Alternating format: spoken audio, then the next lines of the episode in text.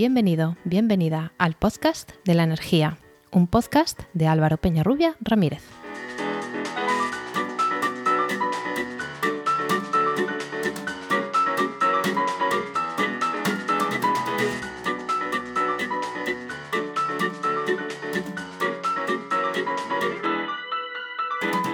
Hola, hola. Recibe la bienvenida al capítulo 12 del 15 de noviembre de 2021 de El Podcast de la Energía. Un podcast de Podcastidae, la red de podcast de ciencia, medio ambiente y naturaleza. Hoy vamos a tratar de un tema que ha sustituido a la subida de tarifas en los medios de comunicación y en, también en las charlas de familia en las últimas semanas. Y es que ya nos hemos acostumbrado a tener el precio del pool a 200 euros. Ahora, de lo que se habla es de la posibilidad de que toda Europa se quede a oscuras no por 10 minutos, sino por varios días este invierno. Todo viene a raíz de una noticia que proviene de Austria. ¿Hay riesgo real de que eso suceda? ¿Puede llegar a España ese problema? Hoy hablaremos de ello.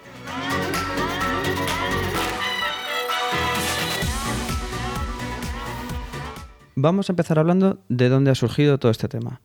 Hace unas semanas eh, corrió como la pólvora un vídeo eh, proveniente del Ministerio de Defensa austriaco en el que advertían a la población de la posibilidad de un gran apagón.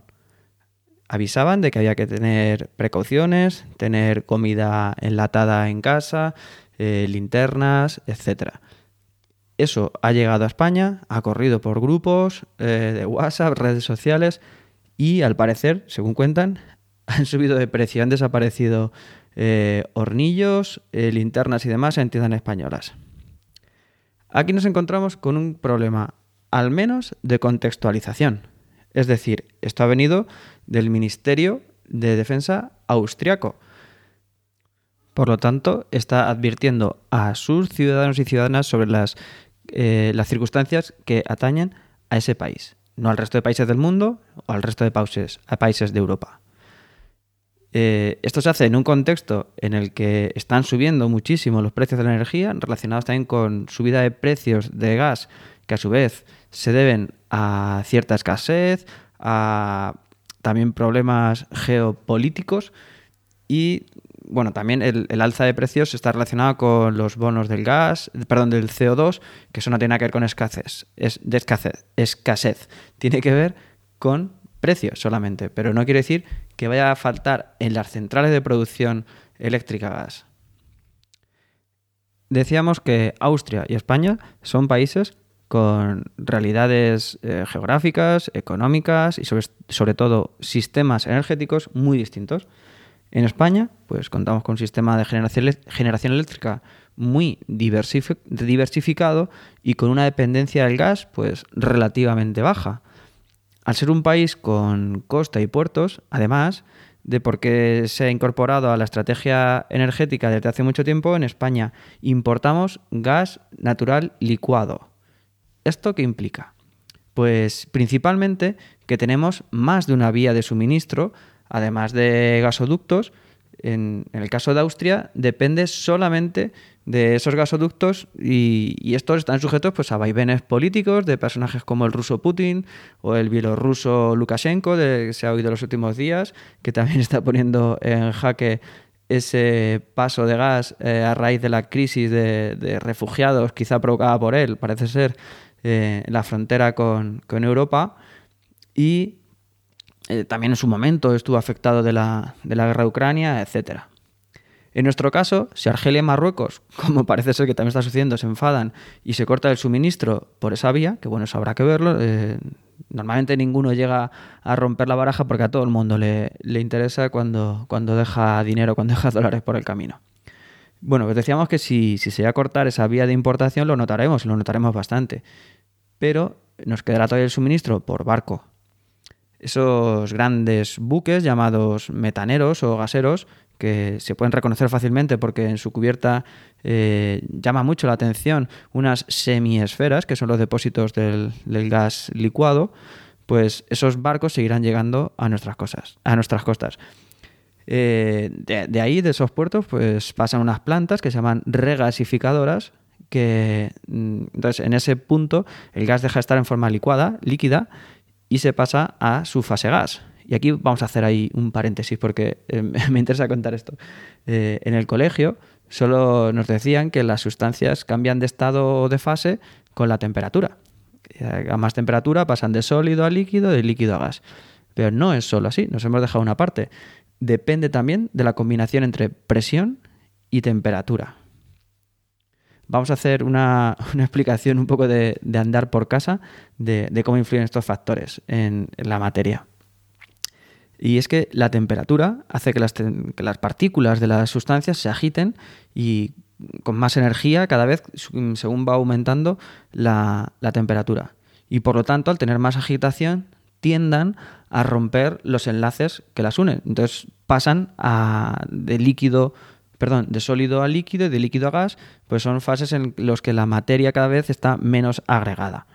Eh, en cuanto a la presión, en la medida que sometamos la sustancia a mayor presión, más cerca estarán eh, unas partículas de otras, unos eh, átomos de otros, unas moléculas de otras, y entonces eso hará que ah, vayamos a estados de la materia, a fases de, la materia cada vez más agregados, porque estaremos empujando las partículas unas contra otras para juntarse entre sí y formar enlaces. Y cerrando este paréntesis, eh, hago una profunda disculpa a la física por esta simplificación que quizá es excesiva, pero bueno, así que creo que, queda más o menos claro y también nos explicamos cómo se puede eh, pasar de líquido a gas, de gas a líquido con estos para transportar eh, más fácilmente o más eficientemente el gas, en este caso utilizando las variaciones de presión. Bueno, pues decíamos que cerramos paréntesis y, volvemos a, lo del apagón. Íbamos diciendo que España pues, tiene esas dos vías de importación del gas, eh, que actualmente pues, van variando según la época, pero podemos decir que representan cada uno la mitad del suministro, más o menos. La mitad viene por gasoductos desde África y la otra mitad viene de, buques de gran variedad de orígenes, de países distintos. Otra fortaleza del sistema gasista español es que, mm, bueno, respecto del austriaco, tiene un nivel mucho mayor de almacenamiento de gas ahora mismo.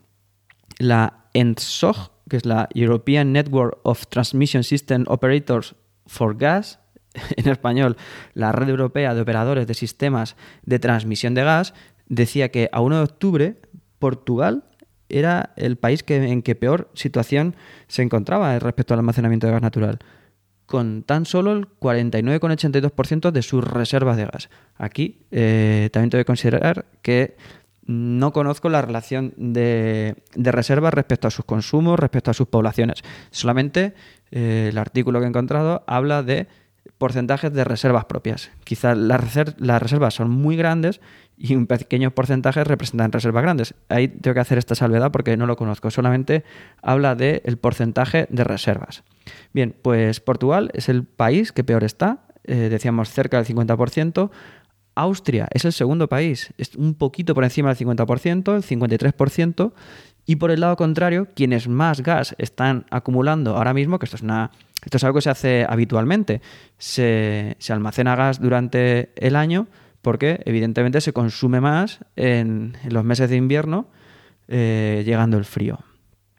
Pues Francia e Italia contaban con una capacidad de almacenamiento eh, que son las más elevadas de la Unión Europea, están en el 89 y en el 85% respectivamente, y España, por su parte, cuenta con, unos niveles de almacenamiento del 73%, tan solo dos puntos por debajo de la media europea. Fijaos, un 73% de España frente a un 53% de Austria. Esto, eh, según el Enagas, es el gestor de, de la red de gas, dice que nos proporciona una independencia de 40 días. Esto podría ser mucho, podría ser poco, pero eh, es la equivalencia que se hace, son 40 días de suministro de gas si hubiese un corte absoluto del suministro. Eh, hemos podido leer en el medio neutral a Julio Usaola, perdón, catedrático de la Universidad Carlos III de Madrid, que es el responsable del grupo de investigación de redes y sistemas de energía eléctrica, eh, que dice que considera exagerado y poco probable un escenario de esta magnitud. Ya decía que lo que se está hablando es cortes de durante varios días. Pues dice que, esto se considera exagerado a escala europea y especialmente en lo que respecta a su influencia en la red española. Comenta que, aunque la probabilidad de ese gran apagón de estas circunstancias es muy remota, eh, además, podemos tener cierta seguridad ya que en España se hacen ejercicios de forma regular sobre la restauración del sistema simulando un apagón total. Cada dos o cuatro años se hace este ejercicio. Se hace en colaboración con Portugal y Francia. En estos ensayos se recupera el 90% del suministro en un plazo de tan solo cinco horas. Y podemos decir, bueno, eh, las simulaciones son solo eso, son teoría, es un modelo que alguien ha creado y puede tener errores y pueden equivocarse. Incluso podemos decir, mira lo que pasó con la COVID-19, los modelos donde han quedado y, bueno, y, no han servido para nada, todos se han equivocado. Y entonces aquí tiramos de autoridad. Eh, hay, que lo dice, claro, dice, Austria ha clavado todas las, predicciones, porque incluso ellos mismos lo dicen. Eh, un colaborador de la ministra de Defensa, de la señora Tanner, dice que, por desgracia, el año pasado comprobamos con el coronavirus que los análisis de riesgo aciertan. Nuestros expertos predijeron la pandemia hace años. Y al parecer eh, sí que es cierto que respecto a la pandemia han tenido aciertos en los últimos meses, en el último par de años, y que sus predicciones han sido bastante buenas. La verdad es que esto lo, desconozco, pero bueno, eh, vamos a darlo por bueno. En todo caso, estamos hablando de realidades completamente distintas. Eh, respecto a la COVID, pues pudieron adelantarse, pudieron ser certeros, pero algo que era incierto que nadie conocía. las predicciones energéticas y el funcionamiento de los sistemas, tanto gasista como eléctrico en España, son muy conocidos y es algo muy experimentado, no es algo nuevo, no, es comparable con la realidad de un nuevo virus. Y ya digo, es que no, no es comparar eh, churras con merinas. Pero bueno, vamos a, dar por bueno que, ellos predicen muy bien. Eh, la cuestión que yo intento desarmar desde el principio es que en el supuesto caso de que ocurra, ocurra este apocalipsis eléctrico eh, en Austria, esto tenga necesariamente que llegar a España. Y no lo digo en base a esos modelos de los que hablaba antes, que también me voy a ir a un caso real. Y es un caso real muy reciente que, tendrás en la memoria, porque este mismo año, sábado 24 de julio, a primera hora de la tarde, varias zonas de España y Portugal sufrieron un apagón eléctrico. Y esto afectó, eh, según datos de Endesa, a un millón de abonados. Y este apagón duró desde la, algo así como las 5 menos cuarto, desde las 16.45 a las 17.38, según Red Eléctrica. Como veis, una recuperación bastante rápida. Y esto fue un problema que podríamos decir parecido a ese apagón. Eh, desde Red Eléctrica han explicado que el corte se produjo tras un incidente de un, un hidroavión que había cuidado sofocar un incendio debajo precisamente debajo de las líneas de la interconexión eléctrica entre Francia y España. Entonces, esto produjo la pérdida de un doble circuito de 400 kilovoltios. Estas son dos líneas eléctricas gordas, gordas, para que nos entendamos, son las, más grandes que hay, eh, de muy alta tensión. Y esto provocó a su vez la desconexión de tres líneas de interconexión que nos conectan con Francia y, a su vez con el sistema centroeuropeo, porque el sistema ibérico, el portugués y el español estaban muy poco conectados con, el centroeuropeo. El resto de líneas que, quedaban en servicio, pues una por Aragón y dos por el País Vasco, asumieron automáticamente la carga que estaban entrando por las tres que quedaron sin continuidad, que quedaron sin funcionar, y al hacerlo estas tres líneas se sobrecargaron, lo que provocó que se desconectaran. Para hacernos una idea, imaginaros que estamos cuatro personas cogiendo un mueble muy pesado y de repente se van dos. Los otros dos quizá pudieran haberlo soportado. Quizá podían haber llamado a otras dos personas para que las sustituyeran. Pero si está el peso repartido entre cuatro y de repente se lo quedan entre dos, ¿qué pasa? Pues que el mueble se nos cae en los pies. Eso fue, grosso modo, y para así una explicación burda, lo que pasó.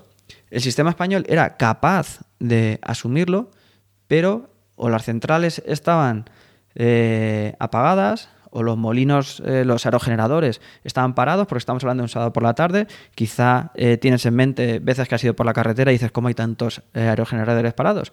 Pues porque hay centrales como las nucleares que no pueden parar y sin embargo los aerogeneradores o desconectar una planta fotovoltaica es más sencillo. Entonces teníamos generación de sobra porque, que te quede claro, el sistema de producción eléctrica español está muy sobredimensionado. Tenemos una sobrecapacidad. Tenemos mm, varias veces más potencia instalada que la potencia máxima demandada de la historia. Esto no quiere decir que sobre toda ni que en todo momento podamos dar esa capacidad. Es decir, si tenemos fotovoltaica, solo dará cuando hay sol. Si tenemos eh, eólica, solamente cuando hay viento, hidroeléctrica y demás. Las centrales nucleares también tienen paradas eh, programadas, tienen algunas paradas de seguridad. Eh, del gas, pues ya estamos diciendo que puede haber corte de suministro, etc. Entonces tenemos esa sobreinstalación, quizá demasiada, pero siempre es necesaria tener esa sobreinstalación y en España, digamos, pues que, sobra esa capacidad. El problema es que se haga de golpe. Eh, en esa zona se, sobrecargó enormemente las líneas y por eso saltaron. Eh, hay protecciones de la línea y dice, si yo eh, puedo dar un máximo de X eh, megavatios hora, si en ese momento mm, hago o amperios, si puedo conducir X amperios, si en ese momento te pido 3X amperios, pues la línea se desconecta por protección por protección de sí misma, para, para sí misma, para que no nos produzca daños en sí misma, y protección para la red. Es decir, todo funcionó bien y se recuperó rápido. Para que nos hagamos una idea de estas X que decía y de lo del mueble, si se retiran dos, ¿cuánto fue el efecto? Pues en ese momento eh, se estaban importando 2.500 megavatios hora, que eso es algo menos de, de la mitad de toda la eólica que se estaba produciendo en ese momento, algo más de, la mitad de, la hidroeléctrica, que es una. y además es una potencia equivalente a dos centrales nucleares más o menos a plena carga.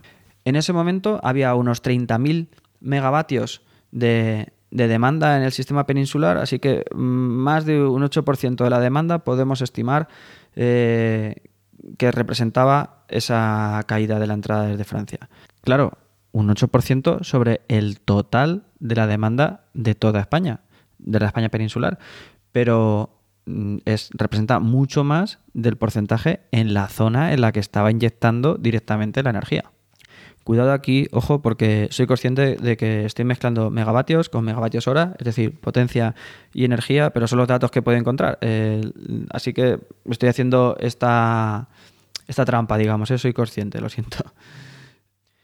Pero bueno, lo que quiero es que te quedes con la idea de que se nos cortó el suministro que venía de Europa por una gran línea, por un doble circuito, hizo caer el resto, nos desconectamos de Europa Tuvimos un corte que llegó incluso tan abajo como hasta Andalucía y que en minutos se recuperó.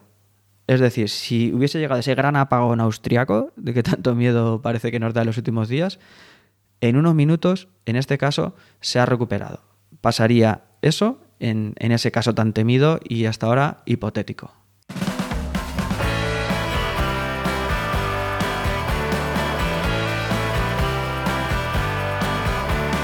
No sé si te he convencido, tampoco es mi, pretensión, solamente es darte información y datos. Y que tú los tengas a disposición también para mm, transmitirlos a esas personas que están difundiendo esta información falsa y alguna malintencionada por ignorancia o por interés propio. Hay medios de comunicación, partidos. Eh, ahora los grupos terraplanistas se reconvirtieron en antivacunas, negacionistas y ahora se han convertido en apagonistas.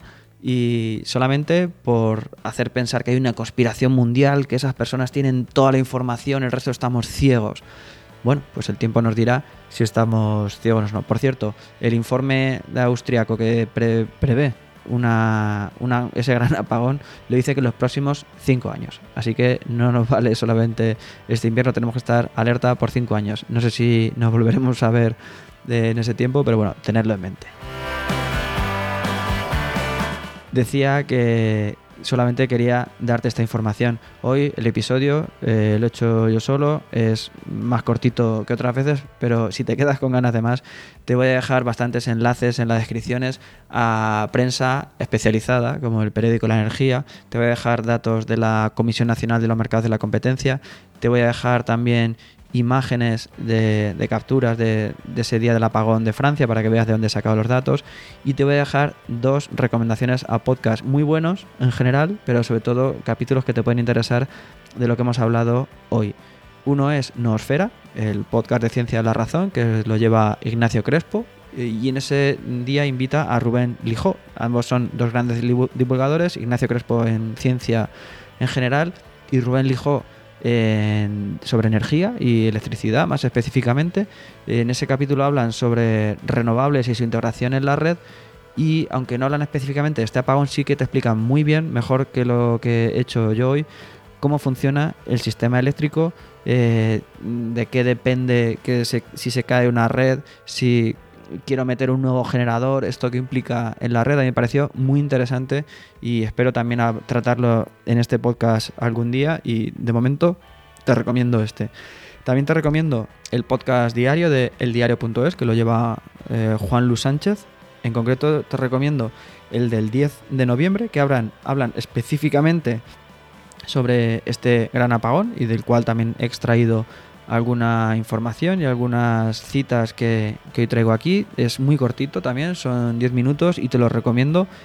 Este en concreto y en general el podcast también me parece muy interesante y me quedo con una frase que dice, una pequeña partícula de verdad, que la tiene, esto es el tema que hemos hablado de hoy, se convierte en una mentira exagerada.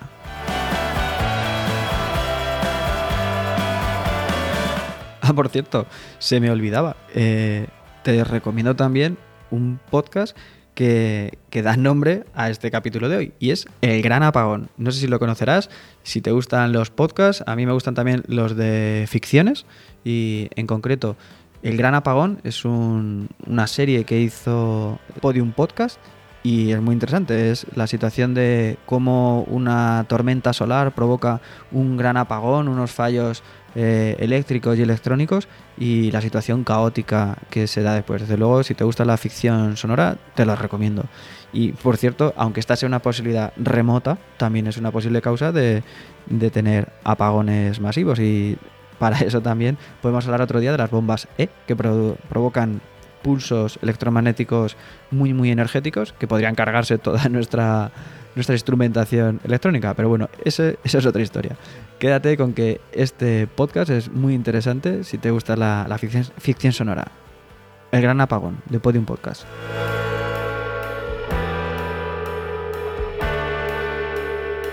Bien, ahora sí, me despido. Hasta aquí el capítulo 12 del podcast de energía. Si te ha gustado, como siempre, te sugiero que te suscribas. Si crees que a más personas les puede interesar, por favor, me ayudaría mucho que, lo compartieras. Y si lo que quieres es hacer una sugerencia, un comentario, valoración o incluso corrección, lo podéis hacer encontrándome en mi perfil de LinkedIn, Álvaro Peñarrubia Ramírez, o en la página y redes sociales de Podcastidae, y en Twitter con el hashtag el podcast de la energía.